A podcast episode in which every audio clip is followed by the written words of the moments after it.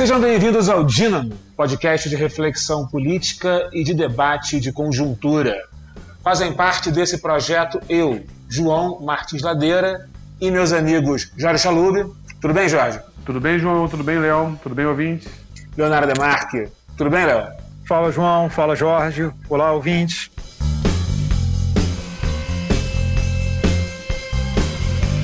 Essa tarde do dia 4, quando esse programa é gravado, as eleições norte-americanas seguem em estado de incerteza.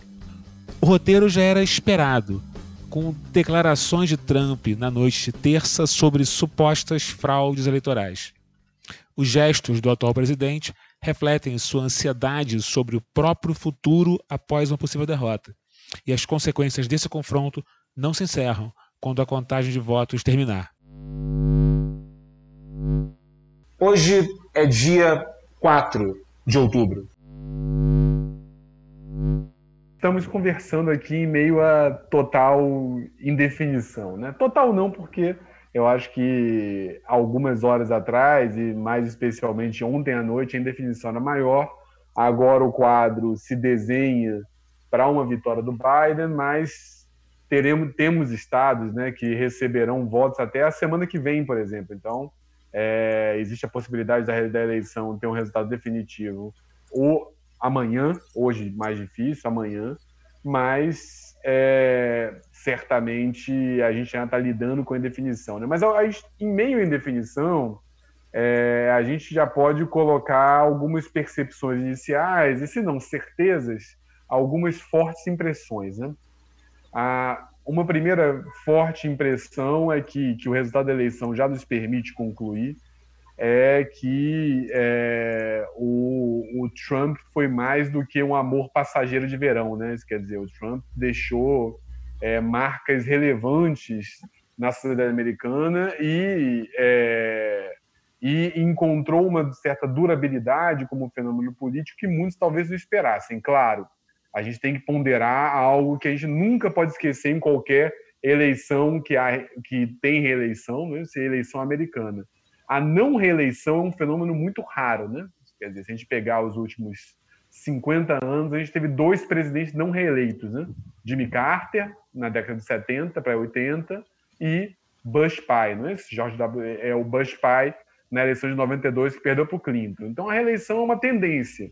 Dado isso, o, existe uma natural força do Trump. Por outro lado, o Trump não é bem um personagem convencional, como a gente já conversou bastante no último episódio, na história dos Estados Unidos. Né? Então, é, essa votação massiva, esse crescimento massivo que ele teve em outros grupos que não os homens brancos, que é um dado relevante no, no eleitorado que era visto como cada vez mais vinculado ao Partido Democrata, enfim, tudo isso traz é, questões importantes e, sobretudo, a retórica que, se fosse, não sei, na, na Bolívia ou num país do leste europeu, os Estados Unidos estariam prontos a condenar os ataques à democracia, né?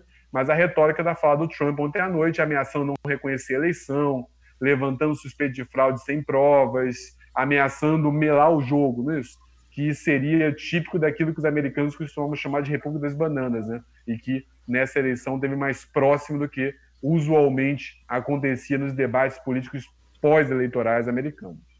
É, eu acho que as, as, eleições, os resultados que nós temos até agora, nesse momento, já permitem algumas, algumas conclusões, várias especulações e algumas conclusões. Concordo com o, João, com o Jorge de que, de fato, a, a, a eleição pelos votos está encaminhada para o Biden, mas eu acho que se, se criou um cenário que, que é se não absolutamente perfeito, seria pelo menos o segundo cenário perfeito para o Trump. Ele provavelmente vai perder nos votos, o que não significa que ele não vai levar a eleição, essa é uma, toda uma outra discussão. Mas, de qualquer maneira, ele não perdeu de lavada, que era o que a gente já tinha comentado. Uma, a única possibilidade dessa eleição não ser traumática para os Estados Unidos e para o mundo, e isso dá a ele toda a possibilidade, todo o contexto de contestar a própria institucionalidade da, da, da eleição. Então, ele, ele, ele, se ele perder, provavelmente vai, né, mas ele perde com enorme dignidade, ou seja, é, ele sai dentro dessa, dentro dessa eleição como um perdedor num contexto que, vamos lembrar, também não é um contexto normal. que é o contexto de pandemia. Né? Se ele talvez não tivesse enfrentado da maneira trágica como enfrentou a pandemia, talvez a gente pudesse ver uma, um resultado completamente diferente dentro dos Estados Unidos. Então, ele tem uma série de álibis aí dentro dessa eleição que fazem a gente crer que o fenômeno Trump, e sobretudo o fenômeno, fenômeno trumpismo, ou se a gente preferir, para sermos mais corretos, o conservadorismo dentro dos Estados Unidos, que tem no Trump essa figura central é, é de articulação dessa demanda política dentro da, da, daquele país, ele sai de, alguma, de uma certa maneira fortalecido dentro de, dessas eleições. Né? Claro que o ideal para o Trump seria ser reeleito, mas não ser reeleito dentro de, de um contexto no qual ele está ali pau a pau com um adversário, que, como a gente também falou no último programa, é um adversário extremamente problemático para o debate é, político norte-americano, é, eu acho que para ele a situação já sai como muito mais positivo do que estava se afigurando há um poucas semanas atrás. Bom, eu, ao contrário dos meus colegas, vou me eximir abertamente fazer qualquer tipo de previsão em relação ao futuro, porque eu acho isso, nesse momento, absolutamente arriscado. Eu, inclusive, diria que se tem uma coisa que a gente tem certeza nesse momento, é que a gente não tem certeza de absolutamente nada. A votação ainda pode se estender por vários dias. A gente tem um momento, nesse instante que a gente grava, que o Biden parece estar na frente, mas o sistema político americano é absolutamente complicado e, para minha compreensão limitada do mundo, é bastante complexo. O que eu acho é o seguinte, aí nisso eu concordo com vocês, enfim, o Trump não é, o Trump, o trumpismo, o conservadorismo radical que ele incorpora, não é absolutamente um fenômeno passageiro, ele, ele conseguiu, de uma certa maneira, deixar marcas, vai conseguir deixar marcas, quem quer que ganhe essa eleição, Obviamente, se o Trump ganhar, é muito pior, mas, mas o fato é o seguinte: quando ele se elegeu em 2016, nem ele esperava, de uma certa maneira, que ele conseguisse ocupar a presidência. É, as pessoas elegeram o Trump levando em conta aquilo que elas não sabiam que fosse acontecer. Hoje, todo mundo sabe aquilo que pode acontecer e todo mundo sabe abertamente o que ele quer. O que pode acontecer hoje é que talvez ele seja eleito exatamente por conta daquilo que as pessoas sabem que ele pode fazer que é de uma certa maneira uma coisa muito esquisita, né? Porque a impressão que dá é que esse eleitorado de uma certa maneira se encontrou. Ele encontrou de uma certa maneira esse mensageiro conservador que é o que parece estava sendo aguardado há muito tempo por esse grupo e que de uma certa maneira mais cedo ou mais tarde veio. Uh, resta a dúvida de alguma maneira ou de outra se o Trump vai conseguir levar no tapetão, enfim, se ele vai conseguir realmente realizar o tapetão que ele está claramente tentando realizar e está tentando realizar de uma certa maneira ao vivo, em tempo real. É, a dúvida, de uma certa maneira, é, não é só se ele vai ganhar da maneira usual ou não, mas a maneira pela qual essa vitória vai acontecer. Enfim, se ela vai ser legítima ou se vai fazer parte desse tapetão que ele está, de uma certa maneira, preparando já há algum tempo. É, o, o, tapetão é sempre imprevisível, por mais que a gente possa ver os sinais dele, né? Sendo contraditório aqui na minha fala. É, isso quer dizer, é claro que quando uma figura como o Trump fala vou usar o tapetão, é, isso já é um sinal de ruptura institucional, já é um sinal de questionamento à, à, ordem democrática, né? tal como vigente, ou pelo menos aquilo que chamam de ordem democrática nos Estados Unidos. É, o, agora, é inegável que é muito difícil saber de fato como que o Trump pode mobilizar as forças, e mesmo com uma Suprema Corte majoritariamente republicana, com essa nomeação é, recente com uma vantagem inédita em décadas, é, mesmo assim é difícil prever como isso vai ocorrer, é difícil prever como esses, esse grande número de juízes que o Bruno falou aqui da última vez vão agir, eventualmente em, em eleições, em decisões mais locais, eleições, enfim. Isso não é simples, né? Eu, eu só fico pensando duas coisas, né? É, quer dizer, vocês colocaram, é, o Léo levantou a questão do conservadorismo, né? Eu nem sei se o Trump representa tanto esse conservadorismo americano, né? Eu acho que ele representa talvez é, uma coisa muito específica de uma certa tradição. Isso quer dizer, o conservadorismo americano evidentemente é distinto, amplo e diverso, né? Com muitas correntes, quer dizer, e, por exemplo, uma é uma figura como Bush filho, né, o George W. Bush, foi um neoconservador típico, né? Os que o cercavam eram neoconservadores típicos. Então, há pouco tempo ele estava o neoconservadorismo estava presente ali e até com simpatia de alguns conservadores clássicos. Né? O Trump é algo distinto, né? O Trump parece ser uma certa deriva ultra radical do, do, de uma certa ordem que os americanos chamam de conservador, mas que é, na verdade, uma, uma percepção liberal chamada de paleoconservadorismo, que é um ultraliberalismo que retoma a ideia daquela velha daquela velha força local, do proprietário que se arma, da ausência de Estado. Então, um pouco uma deriva para a política de massas dessa corrente que começa que tinha, existia residualmente nos Estados Unidos, mas que ganha força e narrativa por figuras como Murray Hofbauer e outros a partir da década de 70. Enfim, então, é, eu acho que o Trump é algo específico, mais específico do que a vitória da grande tradição conservadora americana. E aí eu não sei, o que o João fala me soa interessante, né? Ah, existia esse público à espera de um Trump. Eu acho que em parte sim, mas acho que também o, Trump ajuda a moldar esse público e eu acho que a tese, isso quer dizer, mais do que a tese, a evidência que a gente já tem nessa eleição, em, em meio a todas as incertezas, de que teve uma relativa mudança na base eleitoral do Trump e de que ele cresceu um pouco entre os homens negros, entre as mulheres, isso faz, e os latinos, sobretudo, isso já aponta um pouco de que o Trump também cria sua própria base, né? nesse duplo movimento. Então, de que mais do que a espera de um Trump, de que o Trump traz marcas dos Estados Unidos que a gente tem dificuldade de medir até onde elas vão, né? E eu acho que essa é um pouco essa conversa, tentando ver um pouco a quente, vendo aqui na, no esfumaçado do momento, se a gente consegue delinear alguma coisa. Olha, eu, eu, eu acho que eu vou realmente junto com, com o João, acho que nesse sentido, o Trump, é, o Trump Jorge, ele, ele, ele, ele tanto tem coisas muito próprias dele, mas como fenômeno político, eu vou com o João. Ele, na verdade, ele dá corpo a uma demanda que, e de fato eu utilizei um termo que não foi adequado, porque não é um conservador no sentido tradicional, por exemplo, do Partido Conservador ou das posições conservadoras americanas. É, ele, dá, ele dá voz a uma certa demanda de algo muito mais profundo, muito mais sinistro dentro da sociedade americana, ou pelo menos ele deu até agora, daqui a pouco eu falo até sobre essa mudança do perfil da, do público dele eleitor, mas ele deu voz a uma coisa muito mais profunda e sinistra que já estava se manifestando aí durante algum tempo, a gente vai seguindo, mas que não conseguiu se encarnar completamente. É claro que o George W. Bush foi um nome importante, mas a decadência política dele demonstra efetivamente que ele não foi capaz de incorporar essas demandas como Trump tem sido. Né? Então, é, ele é alguma coisa nova no cenário político, efetivamente é norte-americano, mas o fenômeno do, do, da, dessa onda reacionária e não conservadora, né, para a gente usar quase no sentido filosófico do, da, da, da, da, palavra fascismo, né, é, isso é a, essa é a grande novidade e o que realmente assusta dentro do, do fenômeno Trump. Né? É, é, claro que ele está ligado com movimentos conservadores que estão aí há muito mais tempo, mas tem, não sei, não sei nem se eu consigo definir isso direito, mas tem um algo mais que é absolutamente singular do ponto de vista do fenômeno social, né, ou até do fenômeno, enfim, político-cultural, que ele, ele, ele, expressa e é muito e, e é isso que dá realmente um certo temor em relação à figura dele.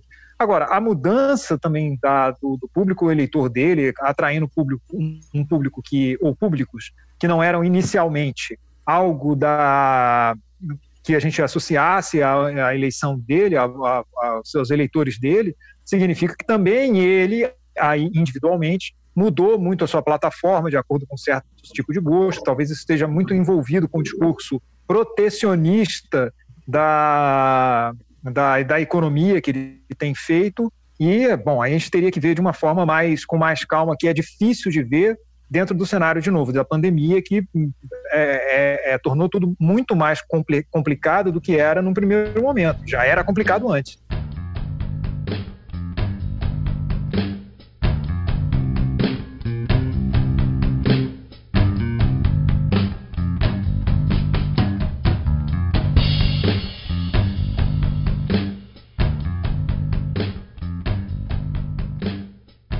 Deixa eu retomar uma coisa. O Alexander Burns, que é um dos comentaristas de política do New York Times, é, que, aliás, comentou longamente sobre os primeiros resultados da eleição americana ontem na transmissão ao vivo do The Daily, e que tem escrito sistematicamente sobre o Trump e sobre a campanha do Trump. Né? Ele afirmou que ele vem insistindo no argumento que a campanha do Trump foi errática, foi sem foco, foi baseada em anúncios espasmódicos, guiados de uma certa maneira pela vontade do próprio presidente, que tergiversava em torno de assuntos da sua preferência, dos temas que passavam pela cabeça dele. É, lembrou para a gente que em várias ocasiões ele tinha um script mais ou menos formado para os seus comícios, mas que lá para as tantas ele enchia o saco daquilo que estava programado para ser dito e começava a falar dos óculos do Biden etc. Vamos lembrar que se a campanha do Trump, tendo sido assim, para usar uma palavra que esse repórter do New York Times utilizou mais de uma vez, caótica, se tendo, se tendo sido assim caótica, ele ainda assim se afirma como sendo o adversário do porte que ele é, eu fico imaginando o que teria acontecido se ele tivesse sido mais organizado, de uma maneira ou de outra. Eu fico pensando na possibilidade de que alguém, de uma certa forma, consiga ocupar esse papel que ele pretendeu ocupar hoje, uma outra ocasião, com mais habilidade e mais competência. É, o, Trump está, de uma certa maneira, estabelecendo uma política que se baseia, que se estabelece no jogo de linguagem, certo? Ele pode, de uma certa maneira, tomar as atitudes mais irresponsáveis possíveis, afirmando que a campanha, afirmando que a eleição passa por uma fraude, quando isso é absolutamente mentira, do mesmo jeito que ele, ao invés de conter, por exemplo, a pandemia do coronavírus, ele fez o possível para, de uma maneira ou de outra, é, espalhar o vírus ainda mais, certo? Ele, de uma certa maneira, contribui no caos. E aí, quando o resultado vem, ele pode, de uma certa maneira, é, empurrar a culpa para alguém, dizer, de uma certa maneira, que ele foi vítima de uma faca nas costas e que ele, a, a, e ele que é abertamente responsável por, de uma certa maneira, ter tomado uma atitude cujo resultado é absolutamente caótico, pode dizer, mais cedo ou mais tarde, que foi traído. É isso, de uma certa maneira, que ele produziu ao longo desses últimos meses, uma questão de saúde pública, e é isso, de uma certa maneira, que ele está tentando, de uma maneira ou de outra, produzir agora também. Ou seja, ele trabalha, de uma maneira ou de outra, para espalhar o caos que ele próprio produz e que seria, de uma certa maneira, completamente evitável se não fosse ele próprio. Isso é um jogo de linguagem, isso é, de uma certa maneira, o principal legado do próprio Trump em relação à, à, política. É, bom comentário, João. Eu, eu só gostaria de fazer um, uma, eu não diria que nenhuma análise, só uma, uma coisa que esse, esse resultado das eleições até agora tem mostrado é, e que me fazem pensar no seguinte: talvez a análise de que a campanha do Trump tenha sido errática e caótica seja errada.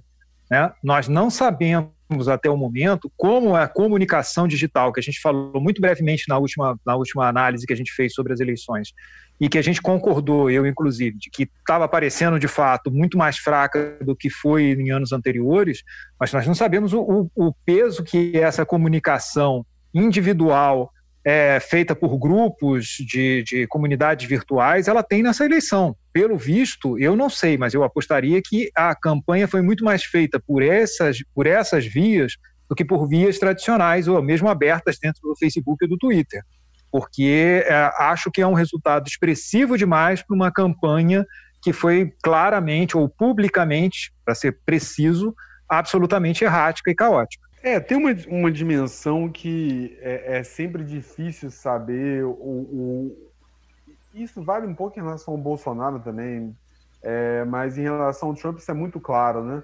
É, é difícil distinguir o Trump das mídias e o Trump de fora das mídias, né? Quer dizer, até pela, pela, pela própria, digamos, surgimento do Trump como personalidade, ser enquanto apresentador de um programa de TV ou enquanto é, celebridade é, dessa TV e dessa mídia, é difícil, né? E o Trump ele joga com isso de uma maneira é, explícita. Por exemplo, a gente teve nessa eleição é, a eleição de uma de uma é, deputada do, do QAnon, né, daqui do, do da, da, da teoria da, daquela teoria conspiratória de grande ampliação nos Estados Unidos começou a chegar no Brasil até eu acho que tiveram algumas manchetes exageradas sobre a expansão dela aqui, mas lá ela é muito forte. E o Trump explicitamente faz acenos dessas figuras, né? São acenos calculados, né? É, agora, é muito difícil ler uma figura como o Trump, né? Porque a gente pode ficar tentado a o Trump ele vai continuar um pouco a filosofia do Steve Bannon, que foi o seu guru na última vez. O Bannon fala pra caramba, o Bannon expõe uma, uma visão de ganhar eleição e de organizar o mundo, de se mobilizar, né? Mas o Trump não é o Bannon, né? E não à toa o afastamento dele do Bannon logo no início do antigo do, do, do mandato anterior expõe isso. Então, é, por outro lado, e eu acho que o Bruno da última vez colocou isso, e aí é um ponto que vai um pouco se colocar, existe mais partido republicano no Trump do que o Trump e o Partido Republicano gostariam de, gostariam de aceitar. Por mais que aí eu, eu acho que tem algo do Trump que não é Partido Republicano, que foi e que ele próprio muda esse Partido Republicano. Enfim, então eu, eu, eu acho que o Léo tem um ponto de fato. É difícil é, dar conta de ah, a campanha foi caótica, talvez até tenha sido. Só que a gente está revendo muito os padrões de organização de campanha, né? E eu acho que o próprio dado de que outra vez é, os institutos de pesquisa erraram em larga escala, né? Isso quer dizer, a, a, vitória do Biden não, não isenta isso, né? Quer dizer, as previsões, várias delas falharam. Isso quer dizer, né? eu estava olhando as pesquisas eleitorais da Flórida, que é um estado que já encerrou a votação, que a gente já pode falar com certeza, né? Oito em cada dez pesquisas davam uma vantagem para o Biden de média de 3 a 4%, não é isso? O Trump acabou 3% na frente. 3, a, 3 e pouco por cento. Então, é um, é um erro acima da margem de erro que, por exemplo, até para fazer a comparação com o Brasil para o nosso ouvinte, não acontece no Brasil, né? No Brasil a gente tem pouquíssimos erros desse tipo. É, é, a gente pode até não ter a previsão do fenômeno anterior, mas no dia da eleição a gente tem uma, uma, uma cuidade maior. Então, é, dado esse sistema eleitoral americano, como o João ressaltou antes, que é complexo, que é difícil de prever, que é difícil de ler, não é isso? Que demanda uma ambientação que não é simples, é, eu tenho muita dificuldade de chegar e conseguir, até para um ponto, avaliar a campanha do Trump. Agora, esse caráter híbrido do Trump me parece muito explícito, de uma figura que está o tempo todo é, jogando com essa fronteira de ficção e realidade, por ele ser esse personagem que, ao mesmo tempo, um personagem da mídia e o presidente dos Estados Unidos, e que, ao mesmo, que, e que isso permite a ele é, ter certas licenças que não são de acordo com o que se pensava com, a, com as responsabilidades e com a e com a ação, com o perfil do cargo mesmo. Sempre soou um absurdo o presidente dos Estados Unidos mentir, não é isso? O Trump mente descaradamente, não é um problema. Sempre soou absurdo, é absurdo o presidente dos Estados Unidos falar certas coisas. O Trump fala isso com tranquilidade. Então é como se ele tivesse esticado claramente a corda, mas com que isso fosse possível para essa figura meio bufão, meio de dentro de fora da mídia, enfim. Agora, é, é sempre tentador numa eleição como essa a gente sair pensando, ah, não, o Trumpismo está aí como um fenômeno. Pode ser também que não, né? Pode ser que a derrota do Trump faça com que seja oportunidade do, de, uma, de uma reorganização do Partido Republicano e que o Trump vire uma figura lateral e que a derrota o marque, já que também, é, já que também, como é, eu comecei falando, não ser reeleito nos Estados Unidos é uma derrota grande de um presidente. Né? A gente está falando de dois, de pouquíssimos casos na história, de dois casos nos últimos 50 anos. Então não é trivial isso.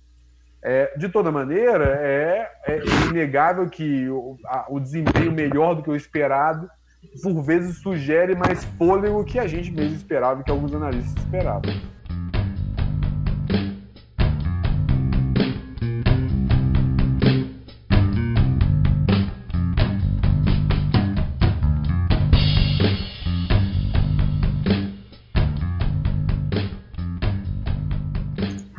Relação às pesquisas, enfim, vou me fiar na grande Dula Pó, que diz isso no final do magistral livro dela sobre a história dos Estados Unidos, essas verdades, aliás, recém-traduzido no Brasil, eu diria absolutamente imperdível. Quando ela comenta no final do livro dela a eleição do Trump, fala sobre as pesquisas e lembra para a gente que, em grande parte do tempo, o fato das eleições não funcionarem mais como elas costumavam funcionar na era americana é parte do diagnóstico que ela faz sobre a erosão de uma série de instituições é, americanas e que ela explica e detalha muito bem, e aí eu recomendo o ouvinte para esse livro dela e para a discussão que ela retomou mais uma vez na New York, enfim, nas, nas últimas semanas, sobre esse mesmo ponto. É, as pesquisas servem pouco para a gente entender o que acontece hoje no cenário americano, por uma série de razões que eu não conseguiria é, explicar com a quantidade de. com a, com a propriedade que ela mesma faz. Os presidentes americanos e suas eleições. Eu fico pensando se a gente. Me ocorre um comentário sobre isso porque eu fico pensando se a gente é, inclui Gerald Ford nessa história, dos que não se reelegeram, né? Grande parte porque ele só chegou à presidência por uma situação mais ou menos complicada, que talvez seja, de uma certa maneira, alguma coisa que espera o Trump no futuro. Tem uma coisa que diz respeito à não reeleição dele, que é a possibilidade real dele ir para a cadeia, ou pelo menos ser processado, ou quem sabe ter que contar mais cedo ou mais tarde com o perdão presidencial. O perdão é uma coisa que só um presidente pode dar. No caso do Nixon, e a Jenny Meyer na New Yorker, da, no dia 9 do mês é, é, é, passado, faz uma matéria muito interessante sobre isso, chegou em, alguns, chegou em alguns momentos a cogitar sobre a própria possibilidade de dar o auto-perdão para si mesmo, não é verdade? uh, dentro daquela situação caótica que foi o final da sua própria presidência. É, eu fico pensando, de uma certa forma, qual é o destino que o Trump pode ter é, depois, que ele se, depois que ele deixar a Casa Branca, caso seja esse o ponto, o que acontece depois disso e quais vão ser os custos é, de, um, de, uma, investigação legal por, sobre um presidente, dentro ou fora do cargo. É, o caso é complicado, a matéria descreve isso mais ou menos bem, tem uma série de denúncias, eh, parece que uma das mais impactantes é que, é, é que envolve a Stormy Daniels, enfim, a possibilidade dela ter sido subornada pelo Michael Cohen, é uma coisa que diz respeito a um ato ocorrido antes do, do, da posse dele como presidente, ou seja, que corre na justiça comum, uh, e que, ou seja, é, pode continuar a ocorrer depois que ele sai do cargo, ou pode continuar a ocorrer mesmo que ele esteja no cargo, que é de uma certa maneira mais ou menos problemático. A questão é, o que acontece de uma certa maneira quando você processa um presidente, o que acontece quando você lida com a possibilidade de um presidente ter que responder à justiça e quando tem um risco concreto dele para a cadeia. Enfim, é, o Biden daria de uma certa maneira o perdão para ele. Se ele fizer isso, ele não galvaniza de uma certa maneira a própria base do Trump. Se ele não fizer isso, ele não pode acabar se transformando num sujeito sobre o qual pese o mesmo peso que pesou sobre o Gerald Ford por ter, de uma certa maneira, dado perdão para o Nixon. O que acontece com o Trump depois disso? É, é, a matéria narra uma série de uh, comentários dados por pessoas mais ou menos próximas dele que falam sobre uh, sair do, dos Estados Unidos, enfim, fala sobre se transformar numa espécie de personagem da mídia que vocifere é, depois que a eleição terminar, enfim, ou seja, fala, fala, sobre uma série, fala sobre uma série de cenários absolutamente difíceis, mas que de uma certa maneira dizem uh, sobre o universo no qual a gente está vivendo hoje. É, só para lembrar um ponto, para complementar um ponto que você falou, é que se cogita já na imprensa que o Trump renuncia antes fim do mandato para o Mike Pence é, dar o indulto, né, o perdão para ele, uma figura que não tem grande trajetória, mas tem que saber se o Mike Pence também vai tocar, topar, né, se queimar é, por, com esse movimento, como você falou, por vezes isso pega muito mal no futuro, né? E se o, e se o Trump vai apostar nisso também. Olha, eu admito que nesse caso sobre o futuro do Trump, o que tem mais me dado medo é a, a hipótese que foi levantada no programa lá do Greg News, do Gregório do Vivier, tipo, viu, depois da eleição, o Trump vir para o Brasil com os trumpistas, tipo os confederados depois da Guerra Civil, entendeu? Vir e aí ficar por aqui, fundar uma nova, enfim, uma nova comunidade no interior de alguma parte do Brasil. Isso é assustador, mas enfim, é, tem me dado pesadelos, admito. Mas fora isso, eu acho que, de novo, é, acho que toda essa discussão ressalta, em primeiro lugar, uma situação que essa eleição, o dia de hoje, está provando. Quer dizer, é, de novo, o Trump botou os, os adversários numa sinuca. Né? É claro que a gente sabe que os americanos também têm uma, uma longa história de, enfim, botar panos quentes em situações que poderiam ser muito complicadas. Basta lembrar o do Bill Clinton, que, claro, tem uma situação, enfim, muito menos complicada do que a do Trump, mas de qualquer forma foi algo que cobrou seu preço do Partido Republicano, do, do Partido Democrata depois. Os republicanos cobraram, queriam ali uma forra com a questão do Nixon e, enfim, para que o Clinton não fosse é, impedido de continuar na, na, na, presidência, aquilo dali cobrou um preço. Bom, é, acho que os americanos, depois de hoje, especialmente, do Trump mostrando força, acho que a ponderação sobre esse tema vai ser muito maior do que seria se ele tivesse tomado uma sova nas urnas. É, de fato, mexer no Trump agora é algo espinhoso. Você pode mexer com os brios da, da base dele. É claro, isso sem contar o fato de que a gente não sabe quando é que a eleição vai terminar. Até ela terminar pode durar muito tempo e esse processo só vai ficando cada vez mais complicado. Então é muito difícil falar sobre o que vai acontecer com ele. Agora, uma coisa é certa: não é fácil mexer no Trump depois do dia de hoje. Mas pelo menos o Biden deve estar mais tranquilo depois que o Bolsonaro já declarou hoje que, no, que o Brasil não vai intervir na eleição americana. Então, acho que agora os democratas estão mais tranquilos que, a, que não vão ter que lidar com a expertise militar do general Heleno ou com a expertise diplomática do nosso chanceler Ernesto Araújo, né, meu, que poderiam, sabe, sei lá, fazer o quê com essa frágil nacionalidade norte-americana. Mas brincadeiras à parte, eu acho que, é, e sem querer alongar nisso, já que o Léo levantou a questão do Brasil, eu acho que a fala do Bolsonaro na, na com muitas aspas, né, na, na tosquidão do Bolsonaro, né, é, na limitação dele, ele explicita muito como o Bolsonaro vê no Trump um certo espelho, né, até na própria retórica. Né? O Bolsonaro aqui em, 2000, em 2020 já antecipou uma possível fraude na eleição de 2022, falando da fraude que o Trump estaria vendo na eleição americana, né?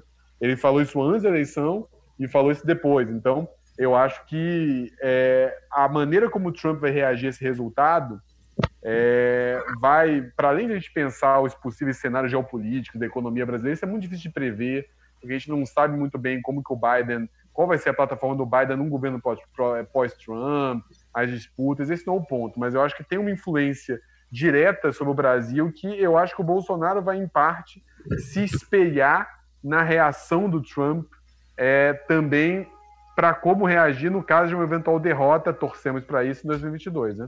Quer dizer, ele pode, ou mesmo de uma ação para evitar uma eventual derrota em 2022. E aí, com todas as críticas ao sistema é, eleitoral americano, lá, é, lá pelo menos eles têm menos temor de quarteladas do que nós temos aqui. É, ou pelo menos lá eles fazem as quarteladas fora das fronteiras, né? Não contra a própria população. Eu acho que a questão não é tanto a quartelada, a questão é a seguinte: as ilegalidades que o Trump realizou nos Estados Unidos elas são reversíveis de uma maneira muito mais fácil que no Brasil, certo? A maneira pela qual ele armou aqueles lunáticos que de vez em quando saem por aí fantasiados de soldado do G.I. Joe, aquilo com estalar de dedo consegue de uma certa maneira ser revertido, certo? No Brasil, as ilegalidades que o Bolsonaro instituiu, a maneira pela qual ele está distribuindo bala e arma, que nem você distribui doce em festa e corre do Damião, ele impõe uma dificuldade de administrar algumas partes do território brasileiro, que é uma coisa que ninguém, de hoje para amanhã, consegue reverter. Então você tem duas dimensões do que é ilegalidade. Enfim, no caso americano, as ilegalidades possíveis do Trump já realizadas são graves, mas elas são reversíveis. No caso brasileiro, aquilo que o Bolsonaro fez não volta para trás rapidamente, como se você empurrasse o relógio na direção contrária, o buraco é mais embaixo. E o medo aqui não é só de golpe de Estado. O medo aqui é da das milícias. Eu concordo, é só um ponto, eu concordo com você de que a quartelada é muito mais sintoma do que problema por si só isolado, de que se fosse só a quartelada, era, por mais que ela seja algo muito grave, que a gente não pode ver como lateral, mas concordo nesse ponto. Só acho que você talvez tenha sido mais otimista do que eu seria sobre a reversibilidade dessa marca do, do Trumpismo nos Estados Unidos. Não sei, João. Sério mesmo. Não sei, eu não, eu não sei, não é retórico, não não ser as marcas que você ter essa experiência, você ter atual sinuca de bicos americanos estão mesmo é, na organização do Partido Republicano, num sistema, digamos, bipartidário em que essa interação dos atores é importante, vai deixar lá. Mas em relação ao ponto aqui, concordo contigo. Meu medo é o, o buraco é muito mais fundo e a quartelada é mais um sintoma do que um problema em si. Se fosse só a quartelada, a gente poderia pensar em soluções mais simples. Eu falo só sobre aqueles caras que andam por aí vestidos da bandeira dos confederados, certo? Só, só esse ponto que, que eu me refiro. Eu acho, sobre, sobre esse último ponto que vocês estão discutindo, é, eu concordo com a análise de vocês, mas não sei, talvez eu discorde da, da, da conclusão. Eu acho que no caso, enfim, acho também que no caso americano a situação é, é muito séria, de, dessa, dessa, dessa, do que o Trump tem feito com a sociedade civil, a ponto dos americanos falarem abertamente da possibilidade de uma guerra civil. Vamos lembrar que, e eu nos primeiros programas lembrei, puxei muito essa coisa da guerra civil e tal, com possibilidade para o Brasil, mas aqui isso é uma ideia abstrata. Quando os americanos falam de guerra civil, é para eles pela história deles, é, uma, é algo seríssimo. É quase que como uma palavra mágica dos tempos antigos, assim, de que assim você não puxa esse tipo de, de, de conversa sem que a situação seja efetivamente vista como séria. Ela não é gratuita. Então, acho que isso é um ponto para a gente considerar aqui em conversas futuras sobre isso, obviamente. Acho também que, pelo contrário, aqui o buraco é mais embaixo, mas as quarteladas já são institucionalizadas. Então, a gente mais ou menos sabe como o processo vai se dar, ou pode se dar. Né? Mesmo com as milícias, para quem vive, por exemplo, numa cidade como Rio de Janeiro, mais ou menos você sabe como é que essa coisa vai funcionar. Né? Ainda que, claro, possa ter uma série de consequências não esperadas. Né? Nos Estados Unidos, isso não é esperado. Então, eles sabem lidar menos com situações como essas do que nós, de alguma maneira, como sociedade civil. Acho que são pontos, assim, só para a gente é, é, é, pensar mais à frente, tornar a discussão mais, mais profunda. Né? E, finalmente, sobre voltando ao que o Jorge tinha falado sobre a coisa do Brasil, vamos lembrar que Bolsonaro é o único cara que ganha a eleição e diz que ela foi fraudada né, como ele fez no começo do governo dele, dizendo que ia apresentar provas de que ele tinha vencido no primeiro turno e até agora não apresentou. Né? Mas o cara que vence e fala que foram fraudados, eu até concordo com ele, acho que poderia fazer toda uma nova eleição, mas tudo bem. É, esse é um outro ponto. De qualquer maneira, é, é, acho que para todo mundo que analisa a situação está muito claro de que ele está olhando. O grande ponto para o Brasil é ele ver como o Trump vai reagir à, à, à eleição ao resultado da eleição e ele vai, obviamente, copiar isso, ainda que acho que o resultado de hoje dá uma, um ânimo maior para o Bolsonaro para as próximas para eleições de 22, né, que para ele são importantes. É, o que vai acontecer a partir de, de 23 aí é uma outra discussão. Mas para ele, a reeleição através do voto é muito importante. Então, ele está, sem dúvida alguma, olhando isso com, com o resultado de o que o Trump está fazendo, vai fazer agora, com, com total atenção.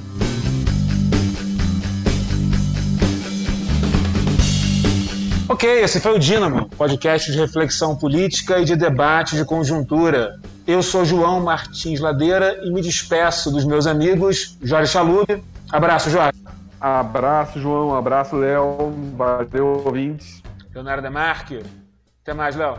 Até mais, João. Até mais, Jorge. Até mais, ouvintes. É isso. A gente agradece a todo mundo que tem escutado e comentado o Dínamo. A gente não conseguiria fazer isso sem vocês. E tentamos já, acreditem, não deu certo. É, para entrar em contato com a gente, escrevam para o nosso e-mail dinamopodcast.gmail.com ou siga a gente nas redes sociais. Cuidem-se, forte abraço, até a próxima semana.